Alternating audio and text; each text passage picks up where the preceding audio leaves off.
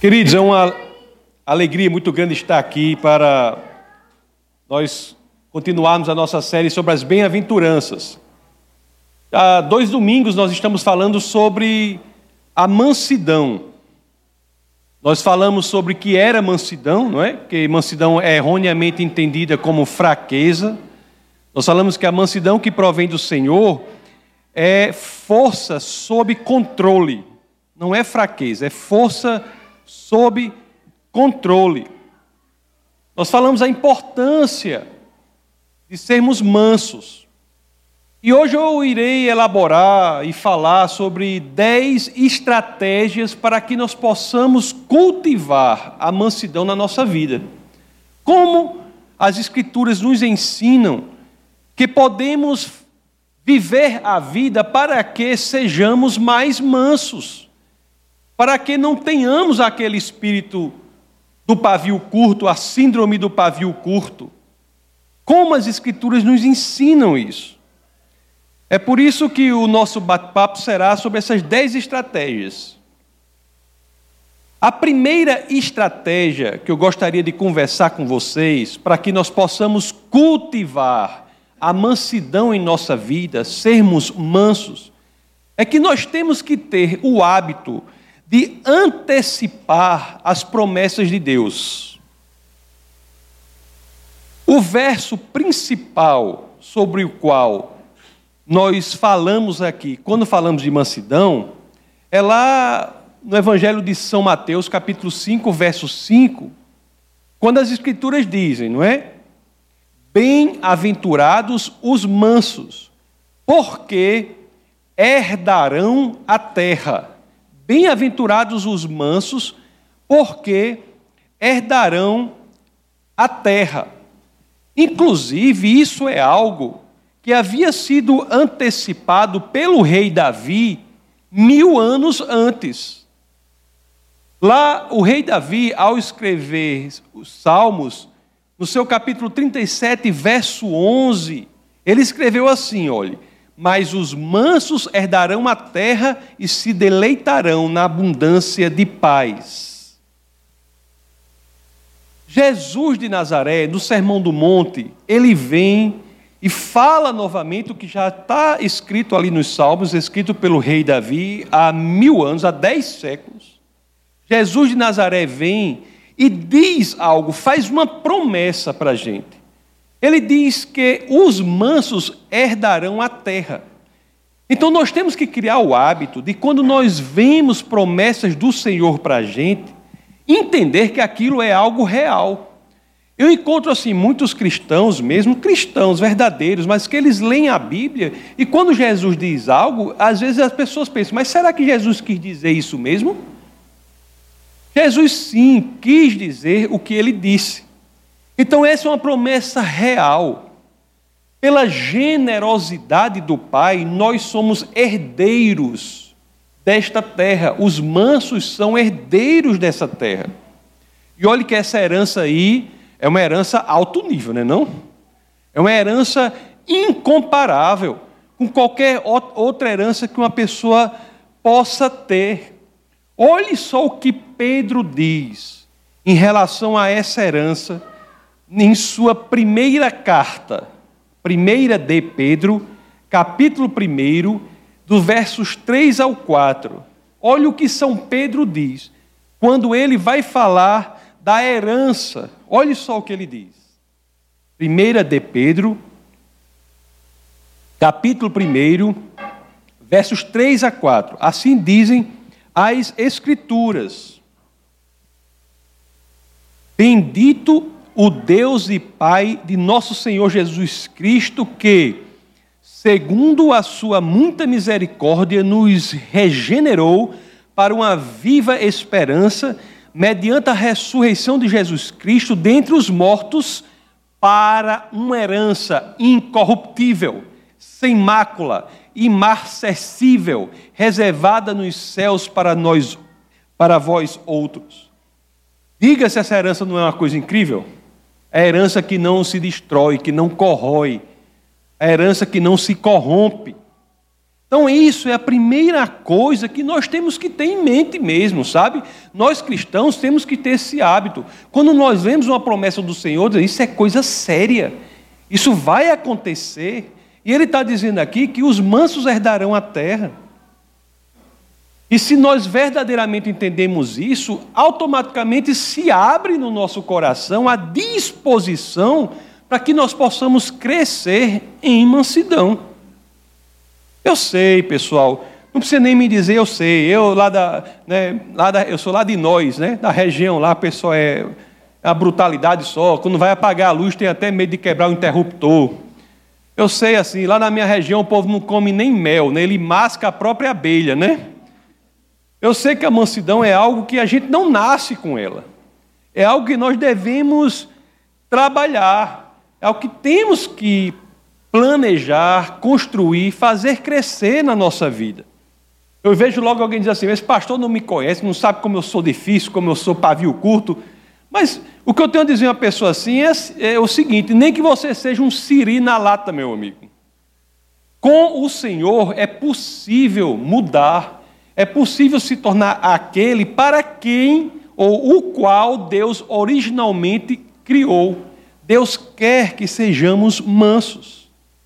E se você tem disposição para isso, se você ver que aquilo é uma promessa real, é o primeiro passo. E se você acha difícil, bem-vindo ao clube. Bem-vindo. É difícil mesmo. Mas aí já vem a segunda estratégia. Quando você tem a disposição disso, a segunda estratégia qual é? Para crescer em mansidão. Peça a Deus por condições para que você cresça em mansidão. A gente pede tanta coisa para Deus, aí quando está lá nas Escrituras, que a palavra do Senhor diz que somos abençoados, que os mansos, bem-aventurados os mansos, que os mansos são abençoados, pois herdarão a terra, aí a gente às vezes fica constrangido em pedir ao Senhor para que haja, que nos coloque em condições de crescer em mansidão.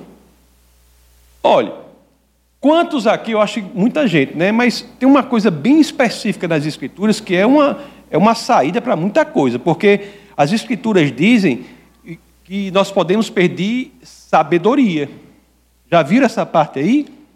Quantos já pediram sabedoria ao Senhor? Porque as Escrituras dizem que sabedoria é uma mercadoria que Deus dá à vontade. Quem pedir? Você pensa no negócio que as Escrituras dizem que é nota 10, você tá, porque sabedoria é um negócio muito importante na vida, não é? Eu, eu acho. É muito importante na vida você ser sábio para poder levar a sua vida, poder orientar sua, seus filhos, liderar sua família, para toda a sua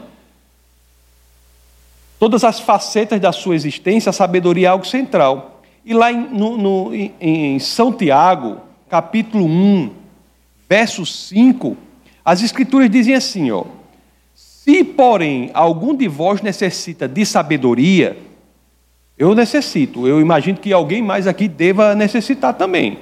Aí eu já me enquadro aqui, porque eu, eu leio aqui e diz assim: olha, se, porém, algum de vós necessita de sabedoria, opa, eu, né? Aí diz: ó, peça a Deus que a todos dá liberalmente e nada lhes impropera, ser-lhe-á concedida. A gente não quer sabedoria? Peça a Deus. Se você precisa de sabedoria, peça a Deus. Se você é cristão e nunca pediu sabedoria a Deus, você está perdendo uma grande oportunidade. Uma grande oportunidade. Agora, para os que já pediram sabedoria, vocês já pensaram sobre que tipo de sabedoria é esse? Qual é o tipo de sabedoria que o Senhor nos dá? É engraçado que a própria carta de Tiago, mais à frente, mais ou menos nos dá o direcionamento para que nós entendamos qual é o tipo de sabedoria de que as Escrituras falam. Lá em Tiago, capítulo 3, no verso 17, nós lemos o seguinte: Quem entre vós é sábio e inteligente? Aí as Escrituras continuam: Mostre em mansidão de sabedoria mediante condigno proceder as suas obras. Não é impressionante isso aqui? O homem sábio, ele ama a paz, ele ama a mansidão. É verdade que ele ama a mansidão até um determinado momento em que não compromete a justiça, não compromete o que é correto, não compromete o, o condigno proceder. Mas ele ama a mansidão, ele ama a paz. E é isso daí, é que a mansidão é a forma bíblica de expressão da sabedoria. É como se a sabedoria fosse o conteúdo e a forma com que ela se materializa na nossa vida seja a mansidão. Então vamos aproveitar as Escrituras, porque é uma coisa maravilhosa que tem aqui. Vamos pedir ao Senhor sabedoria, condições para crescer em sabedoria, porque a sabedoria do Senhor já vem com um método divino de, pelo qual ela é expressada, que é o da mansidão. Mais uma estratégia fabulosa para que nós possamos crescer em mansidão, pedindo sabedoria ao Senhor. Tão fácil, né? Hoje de noite, não se esqueça lá. Você pensa, Senhor, me dá sabedoria. Aí faz, Amém. Pronto. É só isso, não é? E outra coisa, que é clássico nas Escrituras, se nós temos que crescer em sabedoria, é a primeira coisa, a, outra estratégia que nós temos é ver quem é o exemplo maior, em quem nós devemos nos espelhar para podermos crescer. Quem é o nosso exemplo maior? Jesus de Nazaré. Jesus, que é o Logos, não é? É a palavra que se faz carne e vem habitar entre nós Está lá em João 1,1, combinado com João 1,14. Então nós temos logo aqui a terceira estratégia para crescermos em sabedoria, porque Jesus é a palavra dele, a palavra de Deus, é o Logos. Então devemos pôr a palavra de Deus em prática na nossa vida. É uma outra estratégia importantíssima. Lá em Mateus capítulo 11, dos versos 29 ao verso 30, 29 e 30. Mateus 11, 29 e 30, assim dizem as Escrituras. Tomem sobre vocês o meu jugo e aprendam de mim, pois sou manso e humilde de coração, e vocês encontrarão descanso para as suas almas, pois o meu jugo é suave e o meu fardo é leve. Olhe, em nenhum momento aqui eu estou querendo dizer, vou até repetir, que a pessoa ser mansa é algo natural. Não. É algo que você tem de construir. Não é? A nossa vida é como atravessar um mar revolto, cheio de correnteza, cheio de daquele redemoinho, daquelas coisas. Pronto. A tendência natural é que sejamos agitados. Mas pelas escrituras do Senhor, há estratégias para que possamos superar isso e sejamos como o Senhor quer que sejamos. E uma principal estratégia é que a gente imite a Cristo, que é manso, pois sou manso e humilde de coração. Se colocarmos a palavra de Deus em prática, nós conseguiremos atingir aquilo que antes pensávamos que era impossível de ser atingido. Eu vi aqui, nós vimos até aqui essas três estratégias assim, que são mais ou menos como um pano de fundo da nossa caminhada cristã, não é? Nós vimos que temos que antecipar as promessas do Senhor, nós vimos que podemos pedir sabedoria ou pedir a Deus condições para crescer em mansidão, e vimos que temos que colocar a palavra de Deus em prática, imitarmos Jesus de Nazaré na vida prática. Essas são instruções assim que são valiosíssimas tanto para o nosso crescimento em mansidão, como para muitos outros aspectos da nossa caminhada cristã. Não é verdade? Então, uma vez que nós estamos dispostos a levar essa tarefa de crescer em mansidão adiante, nós temos essas táticas que possamos seguir. Agora, nós vamos ver algumas estratégias que são mais concretas, mais reais, que nós podemos fazer e cresceremos em mansidão estratégias que estão presentes nas Escrituras, não é? Que a mansidão é uma vacina para muita coisa, é uma vacina para o estresse, é uma vacina para, para, para o espírito assim, belicoso, que gosta de confuseiro, beligerante, que gosta de confusão. Então a mansidão é um antídoto para um mundo muito perverso, onde a ansiedade, a depressão, a competitividade, o individualismo mandam. É por isso que o Senhor tem essa orientação para a gente. Então vamos ver algumas estratégias práticas aqui, com base nas Escrituras, que nós podemos seguir para que nós não caiamos neste turbilhão da vida e sejamos o que o Senhor quer que nós sejamos. Essa quarta estratégia mais prática é a seguinte: olhe, modere a sua expectativa em relação aos outros. Eu sempre que posso, eu falo isso aqui. Eu defendo ferozmente, assim, para quem está falando de mansidão, defender uma coisa ferozmente, você está vendo que é um negócio muito importante, né? Eu defendo ferozmente que nós devemos andar sempre com dois versos, um verso em cada bolso. Quem está aqui há algum tempo já me ouviu falar isso. Em um bolso, nós devemos andar com aquele verso lá de Gênesis é, 1, 27, que diz que fomos criados à imagem e semelhança de Deus. Nós somos pouca coisa, não. Nós somos feitos à imagem e semelhança de Deus. O nosso valor provém de nós mesmos, é intrínseco, porque somos feitos, é um valor intrínseco. Não é valor decorrente do que temos, do que fazemos, do que conquistamos, não. Pelo fato de sermos humanos, nós somos já valiosíssimos, porque somos feitos à imagem e semelhança do Senhor. Isso você anda num bolso.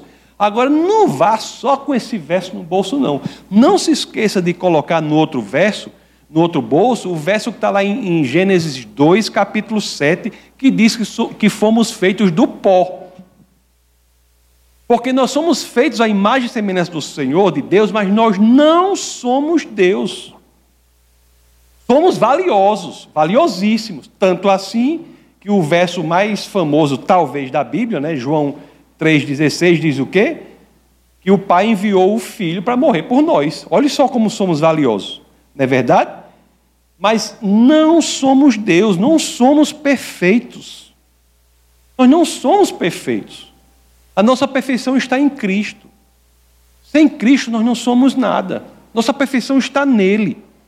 E é tão impressionante isso, a misericórdia e o amor do Senhor são tão grandes que ele, o Senhor, ao olhar para nós, ele leva em conta a nossa imperfeição. Lá em Salmos, no capítulo 103, verso 14, as Escrituras dizem algo que é belíssimo. Olha o que as Escrituras dizem ali, viu? Salmos 103, verso 14. Assim dizem as Escrituras: Como um pai se compadece de seus filhos, assim o Senhor se compadece dos que o temem, pois ele conhece a nossa estrutura e sabe que somos pó. Agora me diga uma coisa, meu, meus queridos, vamos ser bastante honestos. Se Deus se lembra ao olhar para nós, Ele se lembra, Ele traz à memória dele a nossa fragilidade, traz à memória dele, vamos dizer assim, a nossa fraqueza, será que não devemos fazer o mesmo quando lidamos com o outro? Será que nós devemos agir com o outro como se ele não fosse limitado, como se ele não fosse imperfeito, como se ele não tivesse limitações que eu mesmo tenho? Olhe, lembrar todos são imperfeitos é algo muito importante para a nossa qualidade de vida, viu? ele faz com que a gente diminua, com que nós diminuamos a nossa expectativa em relação ao próximo e, portanto, ao lidar com eventual falha, a gente age mansamente. Isso faz com que nós cresçamos em mansidão diante do equívoco do outro. Isso aí, até tem que até falar com a pastora aí para a gente preparar um negócio desse para os casais. É muito importante na família. Isso aí é muito importante na família. Não é não? Você imagine um tipo de postura dessa se você diminuir a expectativa em relação ao outro, na relação do casamento, na relação com os filhos, Nós temos que aprender, meus queridos, a não colocar expectativas irreais nas pessoas, coisas que nós mesmos às vezes não, não somos capazes de atingir. Olhe, tem outra dimensão disso aqui que é muito importante também quando a gente lida com outras pessoas. Porque às vezes a gente não sabe as tentações ou a carga de tentação em uma determinada área que a outra pessoa passa. Porque pessoas têm desafios particulares, tem gente que tem muito desafio na área da homossexualidade, outros têm desafio na área é, financeira, outros têm muito desafio na área. Várias áreas que nós temos que melhorar. Então você às vezes tem que ter a noção de que somos imperfeitos e o outro está passando por grandes problemas, grandes lutas naquela área. E você pode pensar assim: será que se sobre seus ombros estivesse o que está sobre os ombros dele, você sairia melhor do que ele? Será? Não é? Qual é a postura cristã, verdadeiramente? Não é você se aproveitar da queda do outro para se tornar se apresentar superior a ele. Não, é você se baixar para ajudá-lo a se levantar. Tem que ajudá-lo a se levantar. Agora preste atenção, né? Isso que eu estou dizendo aqui, a, a, a ciência da nossa fragilidade, a ciência de que somos imperfeitos, isso é central para que nós nos relacionemos com o outro, mas isso não serve de desculpa para que a gente tenha pecado de estimação. Isso não é justificativa a nossa fragilidade para que eu ache que é correto eu ter uma vida pecaminosa. Não. Nós temos que isso é justificativa para que se eu eventualmente errar, me desculpar pedir perdão ao Senhor e continuar a caminhada em direção a Cristo. Jamais para dizer que eu sou imperfeito, posso errar e voltar a errar, e voltar a errar e voltar a errar. Não. O coração que se sente confortável no pecado não é um coração em que o Espírito de Deus habita. Todos podem pecar. Agora, o cristão ele não sente, se sente confortável no pecado. O Espírito de Deus constrange aquele que erra para que ele abandone aquilo, conserte e vá adiante. Então, essa observação é muito importante. Agora, em relação às outras pessoas, tem outras táticas também que, que farão com que cresçamos em mansidão, não é só essa.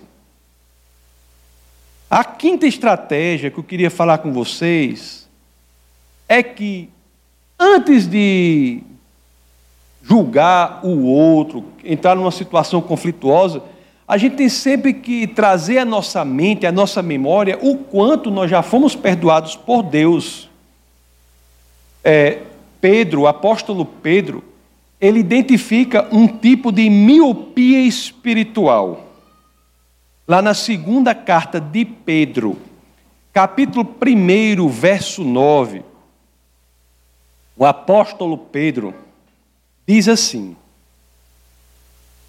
Pois aquele a quem estas coisas não estão presentes é cego, vendo só o que está perto, esquecido da purificação dos seus pecados de outrora.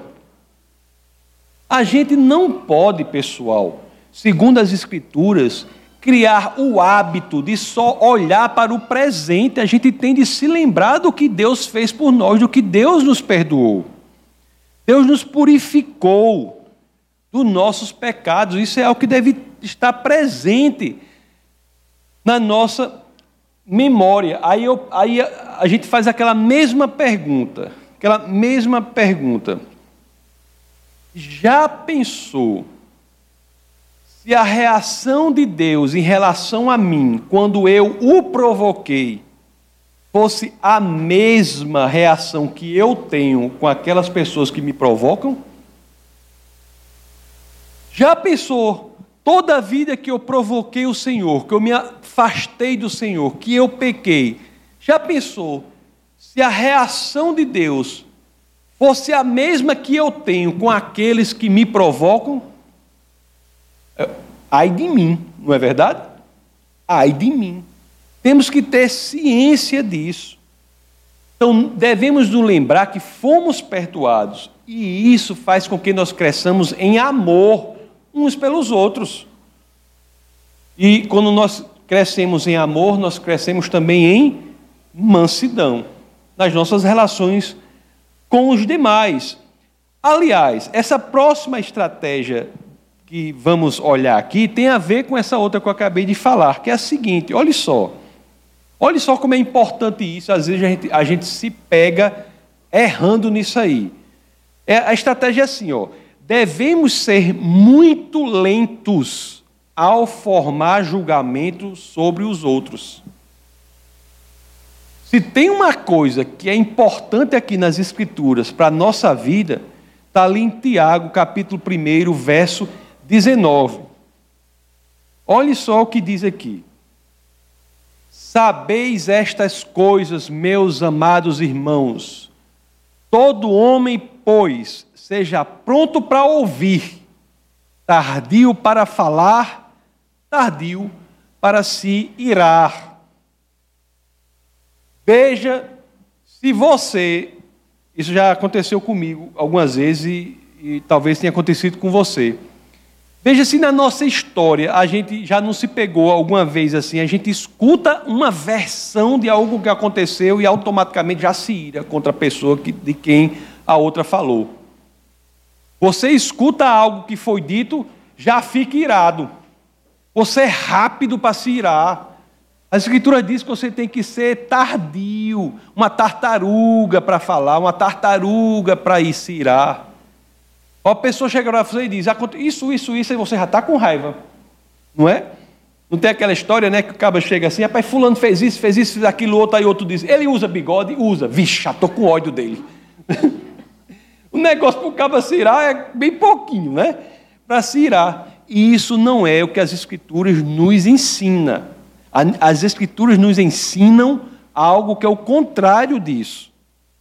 Porque quando nós somos tomados pelo impulso, nós chegamos até a fazer injustiças. Às vezes, quando a gente não averigua a verdade da informação, alguém nos diz algo, você chega até a falar coisas de que você irá se arrepender depois. Acontece, não sei, comigo acontece. Eu imagino que com vocês também aconteça. acontece. Eu sei que aconteceu com outra pessoa, que foi o rei Davi. O rei Davi falou e se arrependeu. Lá em Salmos 116, 11, Davi diz: Assim diz as Escrituras: Eu disse na minha perturbação, todo homem é mentiroso. Olha aí. Falou que não devia. Falou que não devia. Deixou-se irar então nós temos que ser prontos para ouvir. Isso é o que as Escrituras dizem: prontos para ouvir. Isso é o que separa os homens dos meninos. Nós temos que buscar maturidade espiritual. Maturidade espiritual é isso. Ser prontos para ouvir, tardios para falar, tardios para se, urar, se irar. Porque, meus queridos, se nós cultivarmos este hábito, não é fácil, nunca estou dizendo que é fácil aqui, mas se nós cultivarmos este hábito, o hábito de sermos tartarugas para formar opinião negativa sobre outra pessoa, pode ter certeza que isso fará com que cresçamos muito em mansidão. É difícil às vezes, né? Eu sei que é difícil. Repito, nenhum momento de que é fácil. É difícil você, pessoa faz negócio com você, você automaticamente não criar logo uma opinião negativa, não julgar, não é?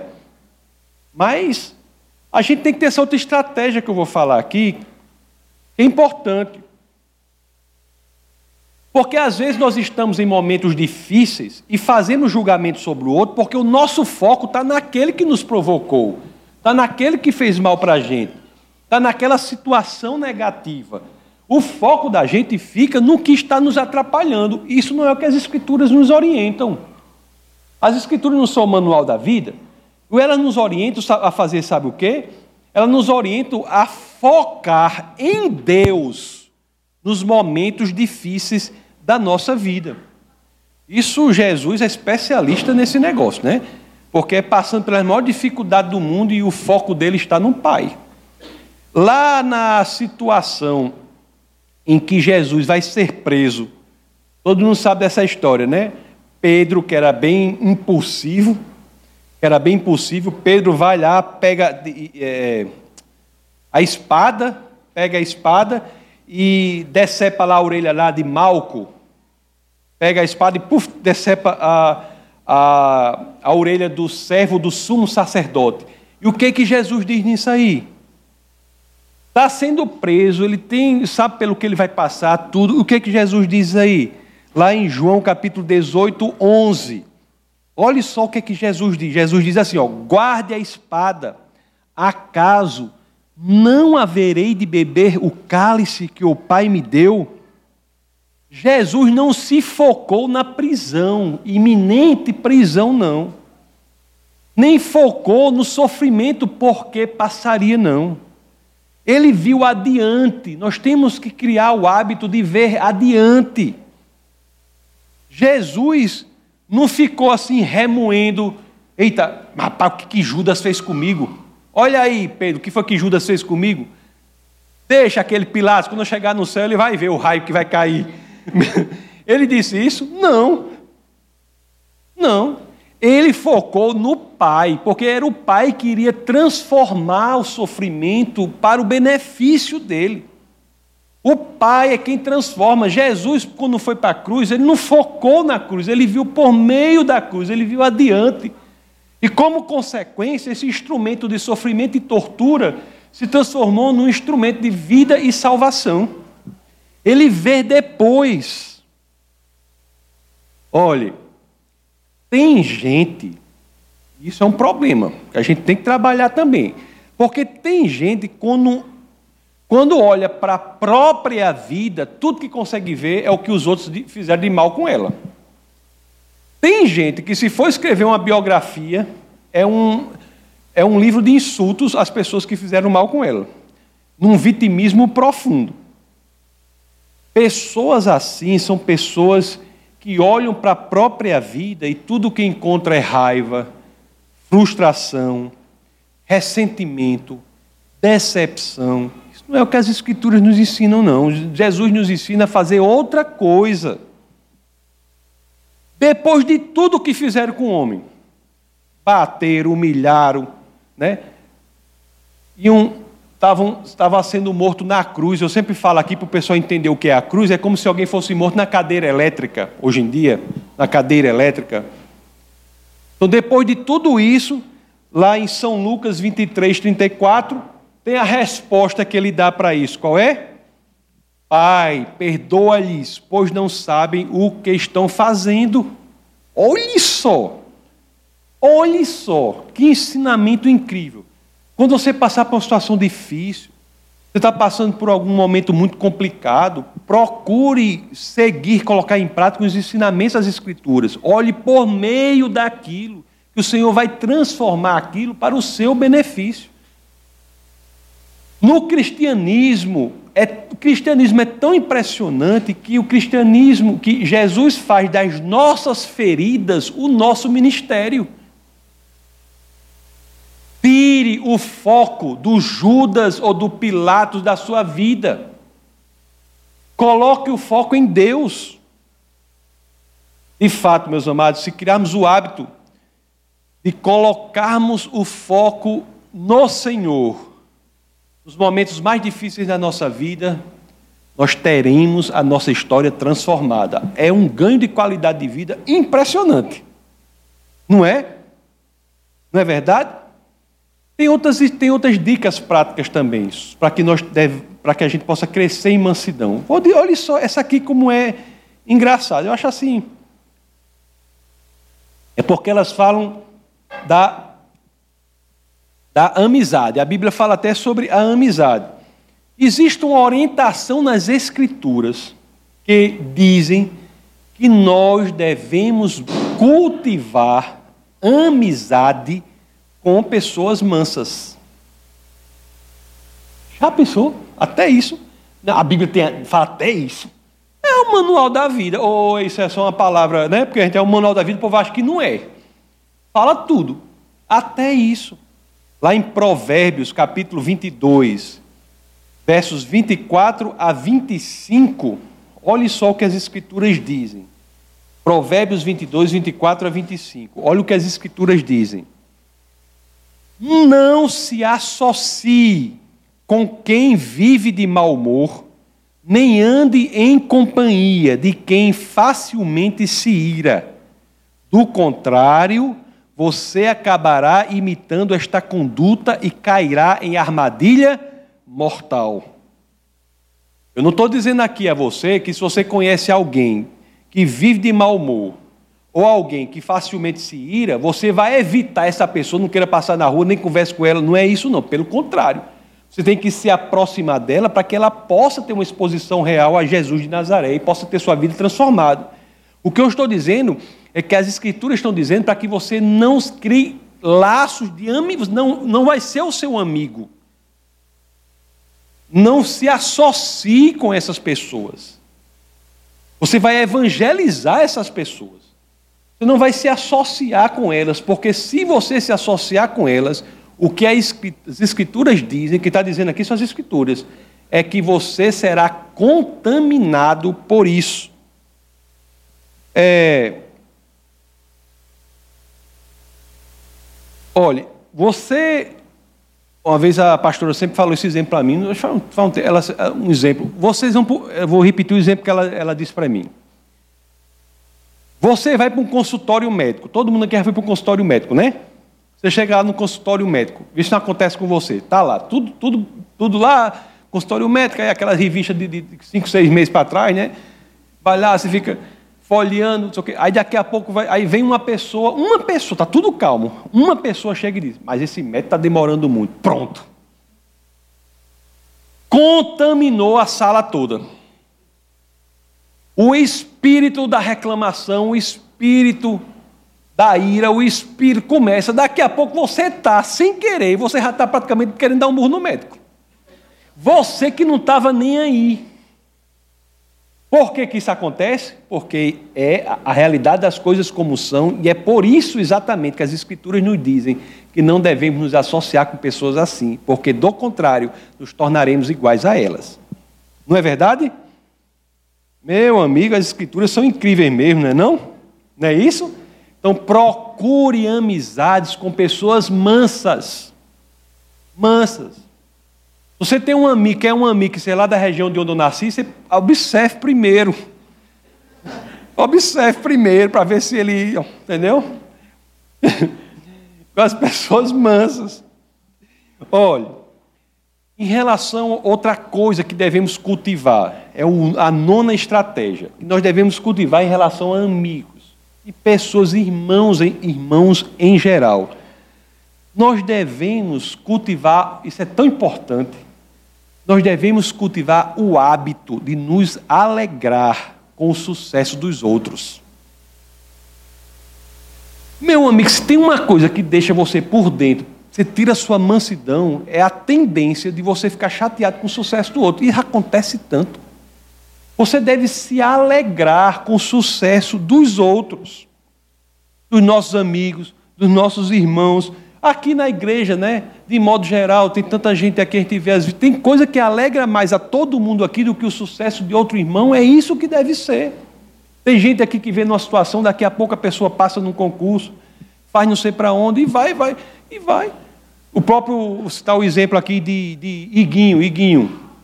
Iguinho estava aqui muito bem, estudou, a gente, aquela, aquela determinação para ele estudar, ele estudou, passou no concurso, está ganhando muito bem no outro estado.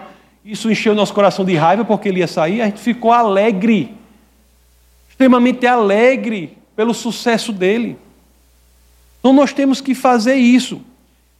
Na carta aos Romanos, capítulo 12, verso 15, as Escrituras dizem assim: Romanos 12, 15. As Escrituras dizem assim: Alegrem-se com os que se alegram, chorem com os que choram. Qual é o mais fácil? Alegrar-se com os que se alegram ou chorar com os que choram. Chorar com os que choram é mil vezes mais fácil do que alegrar-se com os que se alegram, viu? Nós temos que cultivar o hábito de nos alegrar com os que se alegram. É, você, quer, você quer ver um, um negócio? Negócio que acontece comigo, acontece com todo mundo. Por exemplo, chega uma pessoa, cai da moto, da, da escada, tem um acidente, cai da moto.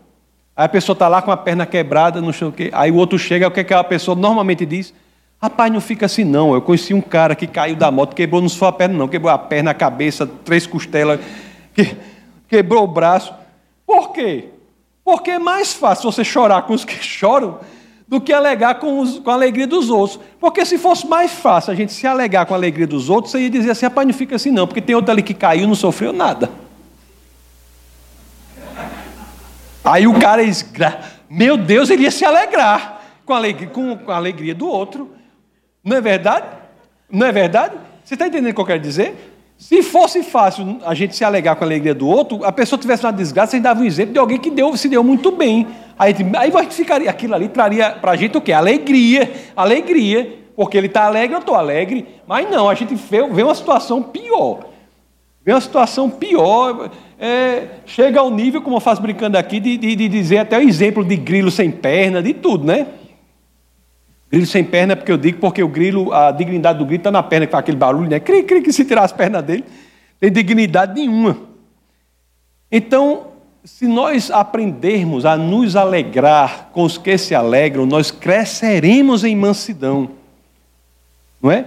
Temos que nos alegrar diante das bênçãos que são derramadas sobre a vida do nosso irmão, sobre a vida do nosso amigo. Nós temos que nos alegrar com isso. Isso, pessoal, é uma poderosa vacina contra um câncer que pode destruir a nossa alma câncer da inveja, o câncer do egocentrismo. As pessoas ficam em si mesmadas, só pensam em si. É um mundo horrível esse. Nós temos que lutar contra isso. Porque quando nós nos alegramos na vida do outro, nós estamos nos vacinando contra a inveja, nos vacinando contra o egocentrismo. Nós estamos entrando da forma de viver que Deus quer que vivamos e isso nos dá vida. Não é legal isso aí? Por fim, é a última estratégia. Como era mansidão, eu botei logo, assim, peguei as 10 estratégias, porque se vão estar manso esperando aí, né? Senão estava tudo afobado. a décima estratégia, que é o seguinte: existe aí uma ideia que não é bíblica, de que você não tem controle sobre os seus pensamentos. Biblicamente, você deve assumir o controle de seus pensamentos. Existem doenças né, que fazem com que você não tenha controle, depressão. Mas se você não está passando por uma situação dessa, você deve, ter a, você deve assumir o controle dos seus pensamentos. Olhe, nós temos que aprender a colocar em prática isso, que é extremamente poderoso. Nós temos que mandar nos nossos pensamentos. Não são os nossos pensamentos que mandam na gente, não. Não são os nossos pensamentos que nos destroem, não. Sou eu que mando os pensamentos. Entendeu? Não vá fazer como aquela história do, do peixe, não. Eu contei para vocês a história do peixe, que o cara chegou, estava o cara em frente do aquário. Aí o cara fazia assim. Aí o peixe, vu, vu, no aquário, né? Aí ele fazia assim.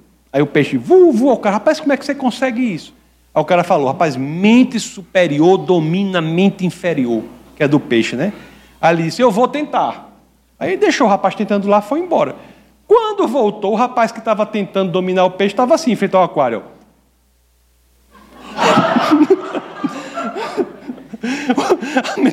o peixe tinha dominado a mente dele. Você não pode deixar. O, você tem que dominar os pensamentos. Você tem que dominar os pensamentos. Não são as coisas exteriores, tem que lhe dominar, não. Lá em Filipenses 4,8. Tem algo que eu aconselho que se você tem dificuldade nessa área, você escreva num lugar reservado da sua casa, num lugar que se tiver aquele, aquele negócio que for o som for a prova de som, para que você leia gritando isso todo dia. É a única coisa que eu posso dizer. Porque está aqui Filipenses 4,8. Olhe só. Isso daqui. Finalmente, irmãos, tudo que é verdadeiro, tudo que é respeitável, tudo que é justo, tudo que é puro, tudo que é amável, tudo que é de boa fama, se alguma virtude há e se algum louvor existe, seja isso o que ocupe o vosso pensamento. Está aqui. Se você não for por aqui, você está perdido. Tudo que é verdadeiro. Não dê lugar à sua mente, na sua mente, a pensamentos que você não tenha certeza que eles são 100% verdadeiros. Principalmente pensamentos que vêm que depõem contra outra pessoa. Você está seguro do que você está falando? Você sabe se isso é verdadeiro mesmo? Se não for verdadeiro mesmo, não dê lugar na sua mente, não, que não ocupe os seus pensamentos, não. Tudo que é respeitável, não dê vazão à imoralidade nos seus pensamentos. Não se engaje em conversas de índole imoral. Não é? Tem gente que fica na igreja, tudo. Nas igrejas, quando sai da igreja, é uma imoralidade só nas conversas por aí. Não pode. Não pode. Que hipocrisia é essa, né? O fato de você estar na igreja não faz de você um, um, um cristão, assim como o fato de você estar na garagem não faz de você um carro. Não é o fato de você vir à igreja que faz você cristão, não. É, é a sua transformação de dentro para fora. Então, ocupe sua mente com pensamentos respeitáveis. Tudo que é justo, fuja do que não é correto aos olhos de Deus, aos olhos do homem. Nós temos que tomar atitudes corretas, temos que ter a coragem de mudar onde é preciso mudar. Temos que ter coragem. Tudo que é puro. Não, nós não devemos promover nada, meus queridos, que não seja para elevar o nosso caráter, elevar o caráter do outro, elevar os nossos pensamentos. Tudo que é amável. Nós não devemos querer nada que não seja admirável do ponto de vista moral, que seja moralmente admirável, que, que nós possamos contemplar, admirar. Tudo que é de boa fama. Nós devemos aniquilar os pensamentos que não soam bem, não é? Que possam levar a má reputação. Tudo que é virtude. Nós devemos correr de tudo, todos os pensamentos que vão nos levar aos vícios, que são os opostos da virtude, nós devemos fugir dele. Só devem ocupar nossa mente, nós só devemos deixar ocupar nossa mente os pensamentos que nos levem à virtude. Louvor. Devemos ocupar, deixar a nossa mente ocupar pelos pensamentos que, que são pensamentos que mereçam ser elogiados da perspectiva do Senhor. Pois é, meus queridos. As escrituras são incríveis mesmo, não são não? Não é? Pois se nós enchermos a nossa mente desses tipos de pensamento, nós passaremos a agir em mansidão, simplesmente por quê? Porque nossa mente estará cheia dos pensamentos que ocupam a mente de Cristo. Então são dez passos, aqui, passos, que eu sei que é muita informação assim, mas vai no canal da, da, da, do Defesa da Fé TV, lá da YouTube, você pode depois rever um por um e tentar praticar isso. Nós falamos que, falamos que temos que antecipar as promessas de Deus na nossa vida, devemos pedir a Deus por situações que cresçamos em mansidão. O terceiro é que devemos pôr a palavra de Deus em prática na nossa vida, seguir o exemplo de Jesus Cristo. O quarto é que nós devemos moderar nossa expectativa em relação ao outro. O quinto é que devemos nos lembrar sempre do quanto fomos perdoados por Deus. O sexto é que devemos ser muito lentos mesmo ao formar julgamentos sobre outras pessoas. O sétimo é que devemos cultivar, devemos ter o hábito de focar em Deus e não na situação complicada, não na pessoa que nos provoca, não no momento difícil, Devemos ter o hábito de olhar por meio da situação e encontrar o Senhor depois dela. O oitavo é que nós devemos cultivar amizade com pessoas mansas. Cultivar amizade com pessoas mansas. O nono é que devemos nos alegrar no sucesso dos outros. Ter esse hábito de ficar alegre quando o nosso irmão fica alegre. Quando o nosso irmão é bem sucedido, devemos ficar alegres. O décimo é que devemos assumir o controle dos pensamentos. Nós devemos mandar nos pensamentos da nossa mente e não o contrário. Agora, resta a cada um de nós colocar o que as Escrituras nos ensinam em prática, porque somente assim é que veremos o cristianismo real, verdadeiro, aquele que transforma a sua história como transformou a minha. Vamos orar. Essa foi uma produção do Ministério Internacional Defesa da Fé, um ministério comprometido em amar as pessoas, abraçar a verdade e glorificar a Deus. Para saber mais sobre o que fazemos, acesse defesadafé.org.